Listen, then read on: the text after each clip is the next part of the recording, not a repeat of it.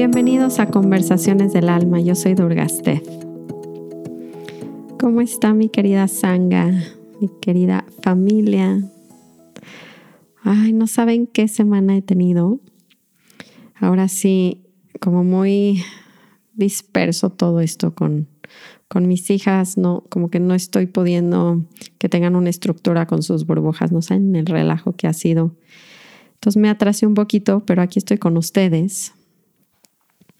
Quería hablarles justo hoy de, de un tema que va con esta exigencia eh, en nuestros procesos, ¿saben? En, en, todos nuestros procesos. Creo que el tema que más repetitivo es en mi vida es este como ver esa exigencia, esa expectativa hacia mí, hacia mi trabajo, hacia mi maternidad.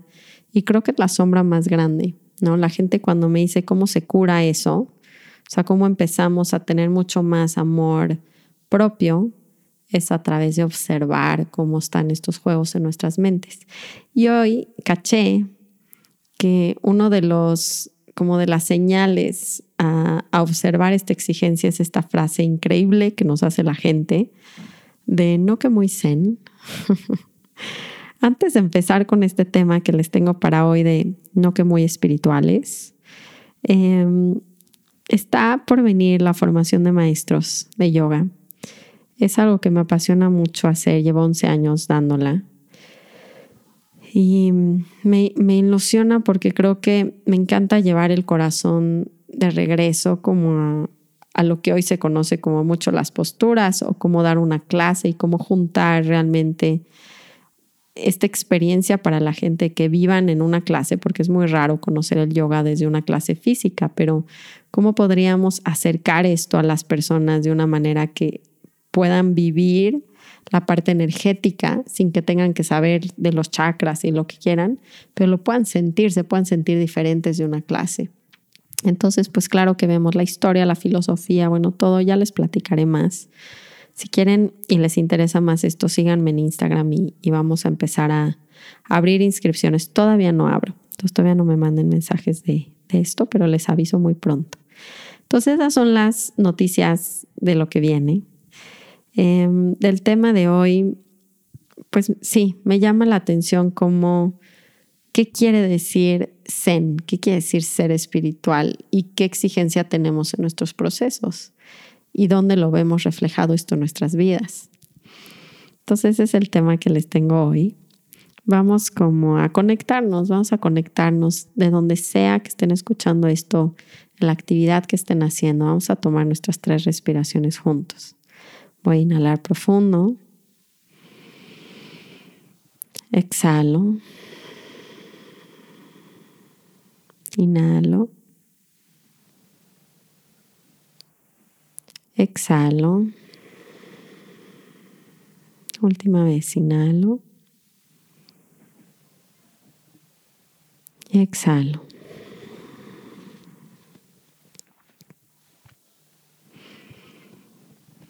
esta frase de no que muy zen, muy yogi.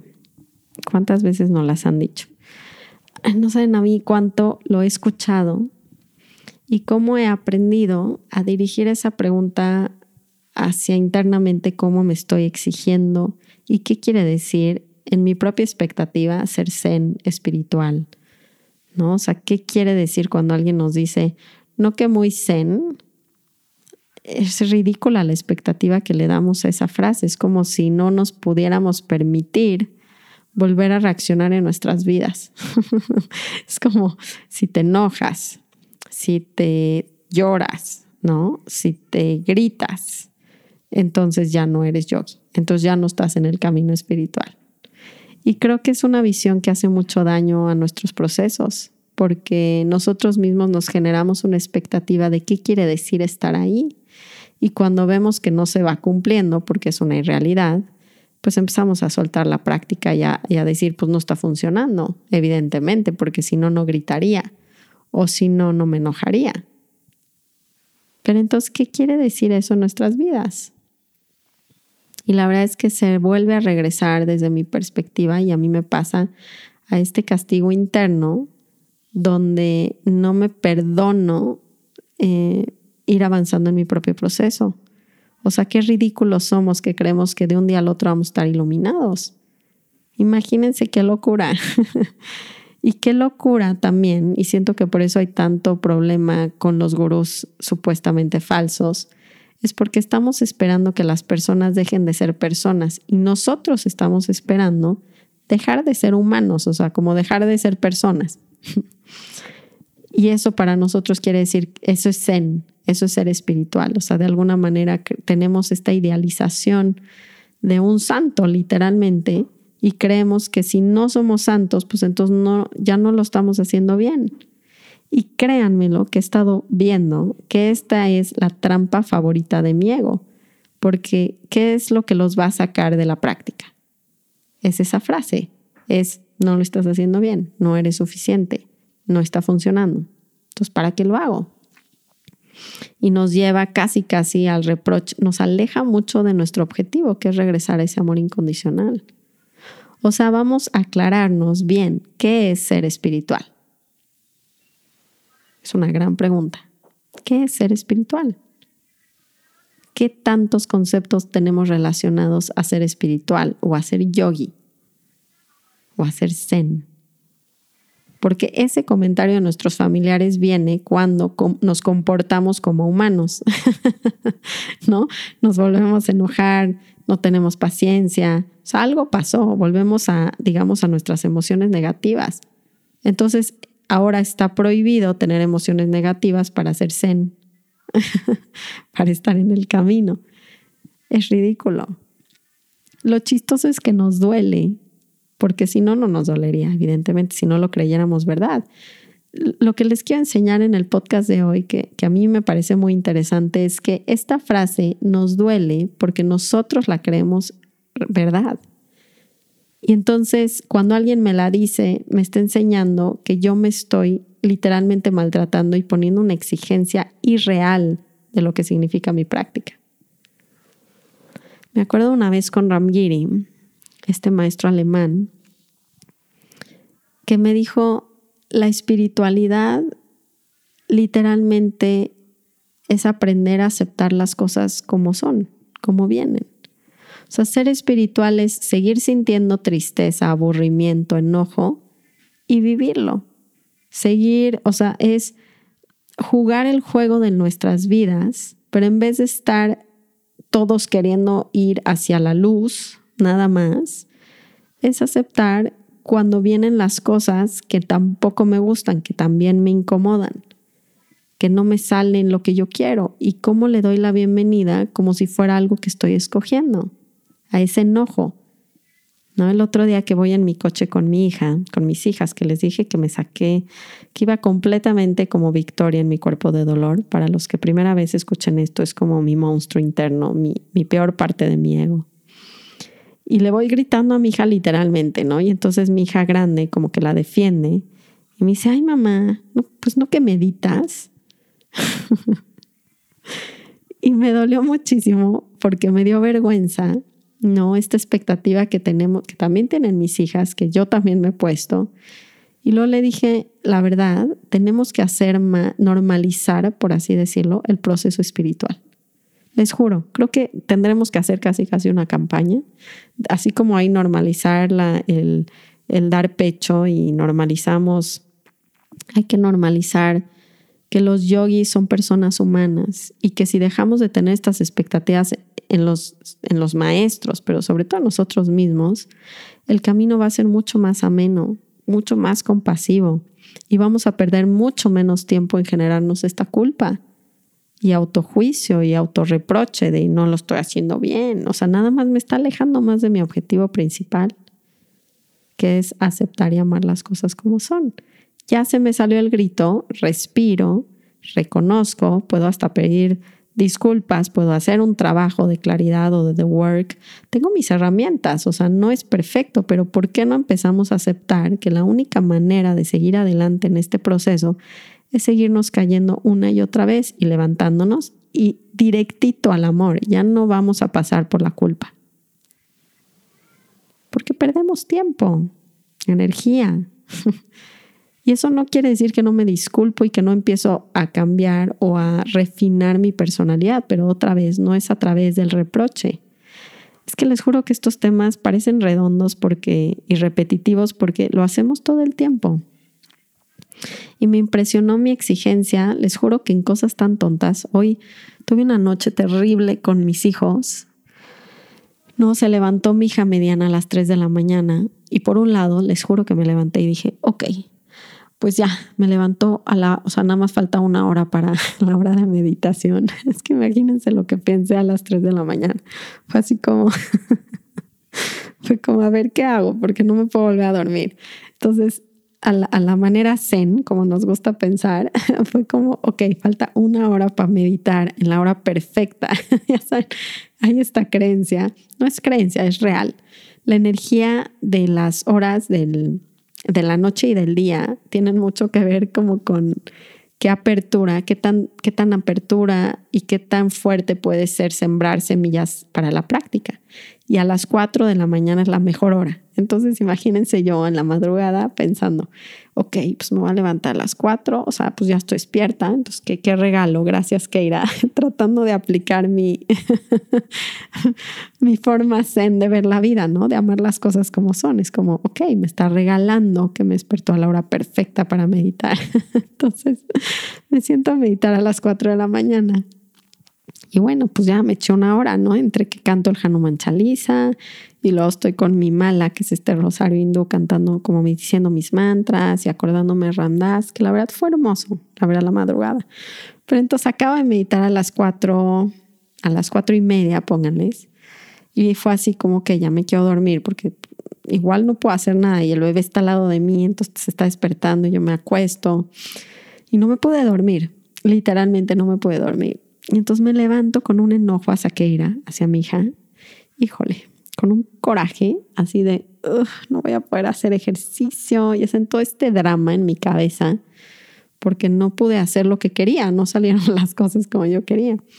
Y entonces inmediatamente en mi cabeza empiezo a hacer un trabajo de the work, de, de claridad, ¿no? De Keira, Keira es demasiado, o sea, lo que me reventaba de mi hija es que es muy demandante. O sea, se levanta en la noche, me pide, ya saben cómo son los hijos que, aparte uno de ellos, digo, yo tengo tres así, imagínense cómo, no sé cómo no he enloquecido, por eso hago tanto práctica.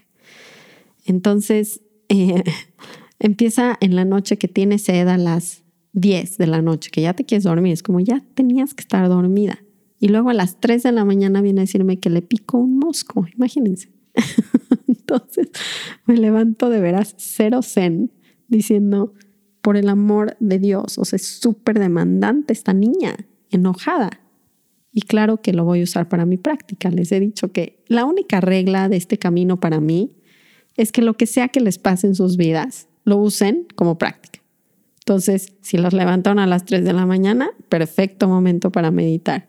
Si me levantó en la mañana y ya no me pude dormir, perfecto momento para hacer un, un the work, un trabajo de cuestionamiento de pensamientos.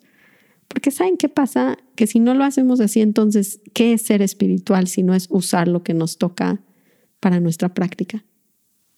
O sea, porque si están esperando irse a la montaña, que todo esté en silencio, zen, con sus fogatas y haciendo rituales, como que va a pasar en un retiro nada más, ¿eh? O sea, a menos que decidan literalmente renunciar. Y lo peor de todo es que la gente que lo ha hecho se da cuenta que se lleva sus propias mentes, o sea, no acaba la locura porque se llevaron a la única locura que existe, que es su propia cabeza. Entonces, dejemos de idealizar ese, el camino espiritual y entender que, ¿saben qué? Usen lo que les pase en el día. Usen si se les metió alguien en el coche, usen la pelea con el marido, usen los, los, los señales que les está diciendo, regresa a observar. Siempre, siempre es lo mismo. ¿Qué exigencia tengo conmigo mismo? ¿Cuál es mi expectativa? Y eso me pasó en la mañana. Entonces empiezo a hacer este trabajo de Keira es muy demandante. Entonces el trabajo lo que consiste es, ver la sombra, es darle la vuelta y decir, primero me pasó esta pregunta donde dices, ¿quién sería yo sin ese pensamiento? ¿No? ¿Quién sería yo sin el pensamiento que Keira es muy demandante? Me levantaría en la mañana, la vería, tendría muchísima más compasión para preguntarle cómo se siente, durmió mal, estaría yo tranquila, en vez de estar reventándome internamente, hablándole feo, con agresión pasiva de, ya ves que irá, porque te levantaste a las tres, todos dormimos pésimo. ¿no? Entonces, en vez de estar así, estaría, estaría zen, estaría, estaría completamente espiritual y zen. Sería como, cuéntame, nena, ¿cómo dormiste? Entonces, estoy haciendo este trabajo y llego a la primera inversión donde te lo tienes que voltear hacia ti. Y digo, yo soy muy demandante conmigo misma. Y me doy cuenta en la mañana que lo que más me está irritando es mi demanda, mi exigencia hacia que mi día no puede ser como yo quiero. Esa demanda de decir, porque les voy a decir la verdad, es que sí me podía quedar acostada en la cama una hora más si yo quisiera, pero la demanda interna es, pues ahora ve a hacer yoga y ahora ve a caminar a la perra y ahora ve a meditar otra vez porque pues ya es de día y como que yo ya sentí que es otro día. O sea, la demanda interna es gigantesca. Y esta frase que nos viene a decir la gente de no que muy zen, se me hace un gran, de verdad debería de, de darle un aplauso a alguien cuando me la dice en vez de enojarme, porque lo que me está enseñando es qué exigencia estoy tomando hacia mi proceso espiritual y si me puedo querer y abrazar en ese momento cuando me salí de mis casillas, ya le grité, ya exploté, o sea, ya pasó. Entonces, en vez de pasar tanto tiempo en el reproche y en la culpa que me alejan literalmente de mi zen, ¿qué, quiere decir zen? De amarme como lo que pasó. Eso no quiere decir que no le pido disculpas, de hecho hasta más rápido. O sea, piénsenlo, pero más rápido puedo decir, si regreso a mi corazón y me dejo de culpar, puedo voltear a ver a mis hijas, dejar de hacer esto tan personal hacia mí y decirles, nena, sí lo siento, o sea, no saben cómo quiero ser zen y, no puedo a veces, pero pues vamos a abrazarnos en este momento, porque no tomamos tres respiraciones todas. Lo siento mucho, Keira, no te quiero hablar así. Ahorita me pongo zen. O sea, podemos usar el humor, podemos usar el amor, pero no la culpa y el reproche. Saben que ya caducó literalmente. Ser zen es abrazarnos en nuestros momentos más bajos. Ser zen es darle la vuelta a las cosas cuando no salen como quiero. No es engañarme, es literalmente ver cómo esto está sirviéndome en mi práctica, cómo me pica los botones para tener paciencia, para tener tolerancia y cómo sigo muy clavado en una expectativa de cómo tienen que ser las cosas hasta en la práctica espiritual, o sea, literalmente lo metemos ahí, porque la expectativa de ser zen significa que, y dejamos ahí, no se enoja, no grita, este, no fuma, no toma, no come carne, o sea, ustedes rellénenlo. Les juro que empieza a ser, eso no, no existe. Entonces, todos los maestros se nos caen de los pedestales. ¿Quién, quién entra en esa definición? o sea, es irreal, estamos idealizando la espiritualidad que no existe y entonces se vuelve inalcanzable y entonces ¿quién va a querer estar ahí? Pues nadie, porque nadie es merecedor. Yo, la verdad, compartan desde sus corazones lo que pueden compartir en sus procesos, ¿no? Dejemos de etiquetar estos maestros, este gurús. Yo conozco, o sea, hay que entender bien qué significa eso. Ramdas nunca se quiso creer un gurú porque aceptaba su humanidad y punto. Y cada vez que se tropezaba lo usaba mm, a su favor. Ya, regresas en el mismo camino a volver a sentir tu corazón déjense de, o sea, creo que la prisa, yo hace unos años tenía mucha prisa por iluminarme y creo que venía por esta razón, por decir, ya no quiero ser humana y no quiero enojarme, no quiero gritarle a mis hijas, ya no quiero estar confundida, o sea, en, en resumen, en mi cabeza ser espiritual era quitar todo lo incómodo de mi vida. pues claro que no va a pasar, ese tipo de iluminación está basado en una expectativa completamente irreal de lo que va a pasar cuando esté iluminado. ¿Se dan cuenta qué locura hacemos? Es tan más sencillo, es tan más humano, es tan más simple y compasivo como cada momento va a venir diferentes cosas, a veces cosas muy incómodas, a veces cosas muy retadoras, a veces cosas increíblemente fáciles y de placer. y no escojo ni una ni otra y las experimento. Eso es ser espiritual. Pero nosotros estamos literalmente vueltos locos con un concepto que nadie puede caber y que nosotros mismos nos los creamos casi como un autosabotaje para ya no mantenernos en la práctica. O sea, por favor, tenemos que normalizar esto y esa frase literalmente está de risa para recordarme a mí mismo que me estoy haciendo pomada en mi propio proceso y que es tiempo de tener un poquito de compasión, tomar tres pasitos para atrás, volverme a levantar, pedir arreglar lo que tenga que arreglar, ¿no? Hacer las paces con quien tenga que hacer las paces, sobre todo conmigo mismo y mantenerme en mi camino. Y mañana gritaré menos o no gritaré o no reaccionaré, pero todo el punto del aprendizaje de la práctica es si puedo o no amarme en ese instante cuando pierdo la práctica y regresar a ella. Ya no pierdan tiempo, se los digo en serio. Ni se sientan mal, porque nos pasa a todos, a Ramdas también, a Ramdas también. Yo le decía, Baba, así le decía de cariño, le decían, ¿sigues teniendo pensamientos negativos? Y me volteaba y me decía, sí, sí lo sigo teniendo, pero no les creo. O sea, entran, los observo y, y se me salen. O sea, como que, de nuevo, nos tenemos que dejar de pelear con nuestra humanidad. Porque porque no, no, no, va a suceder del día de la noche a la mañana que no tengan enojo. Y de hecho creo que reprimirlo, o sea, creer esta idea de qué significa ser zen, nos lleva a que de repente pasen cosas como que el monje le pegó a alguien. Ya saben que hubo estas noticias en algún punto que yo me quedé también traumada, pero ven, ese trauma viene de la idealización misma de que si es un rinpoche, si es un maestro, no puede hacer cosas así. O sea, como que evidentemente se espera que los maestros cada vez estén más alineados y congruentes con lo que enseñan. También creo que el problema es que la gente no está transparente en el lugar en donde estamos enseñando. Creo que ese también es una responsabilidad si es que vamos a enseñar algo. Y entonces aprovecho para decirles que tengo muchísimo ego.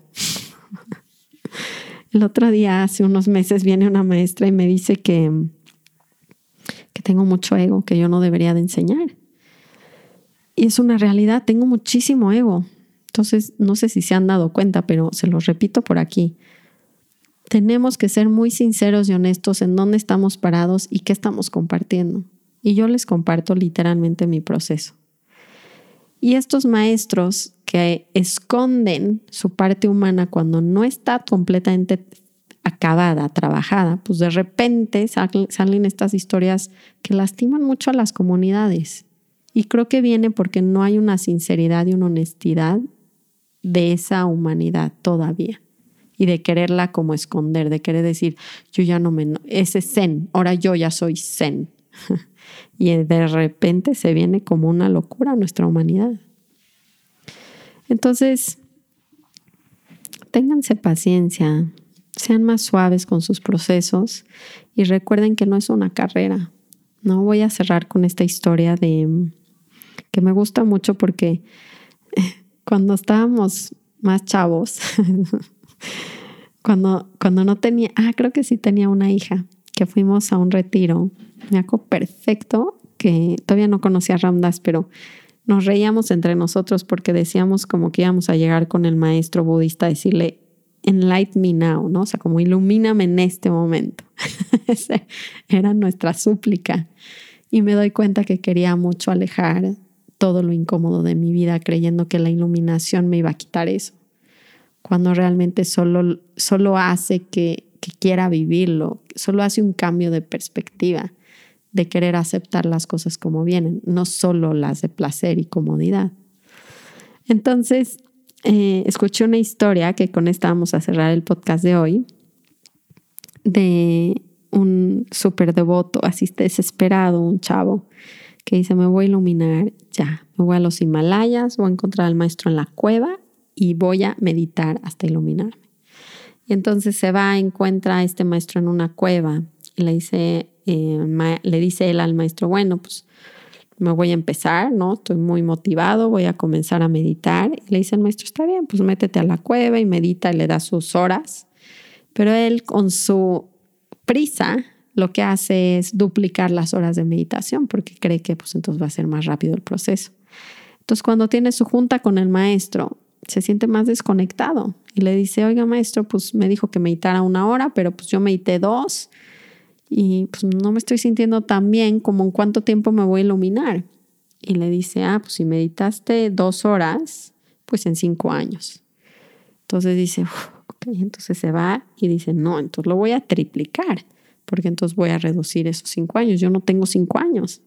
Y entonces triplica el tiempo, tiene junta con el maestro y se triplica el tiempo que se va a iluminar. Entonces en vez de ser cinco años, pues ahora es mucho más, ¿no? Y entonces dice, pues ¿qué onda? ¿Qué está pasando?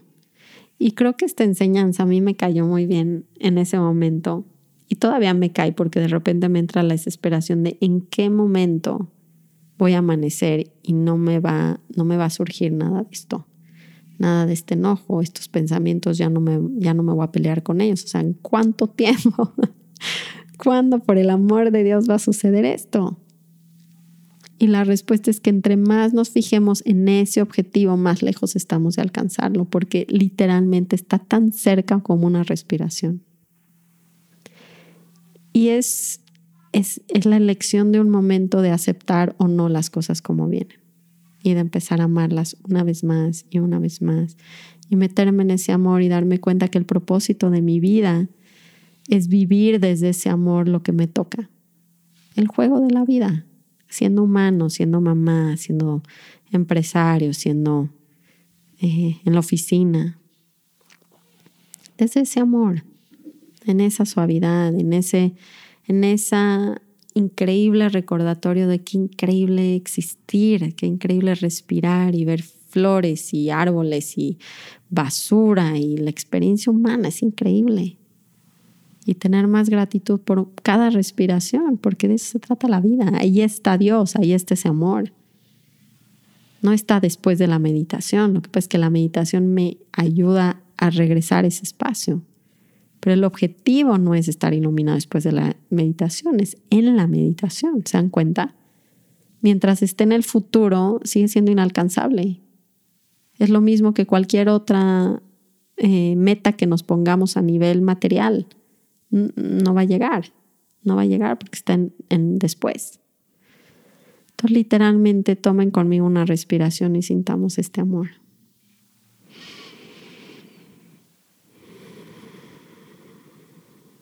Y sí son espirituales aunque se enojen, lloren, griten y se salgan de sus casillas.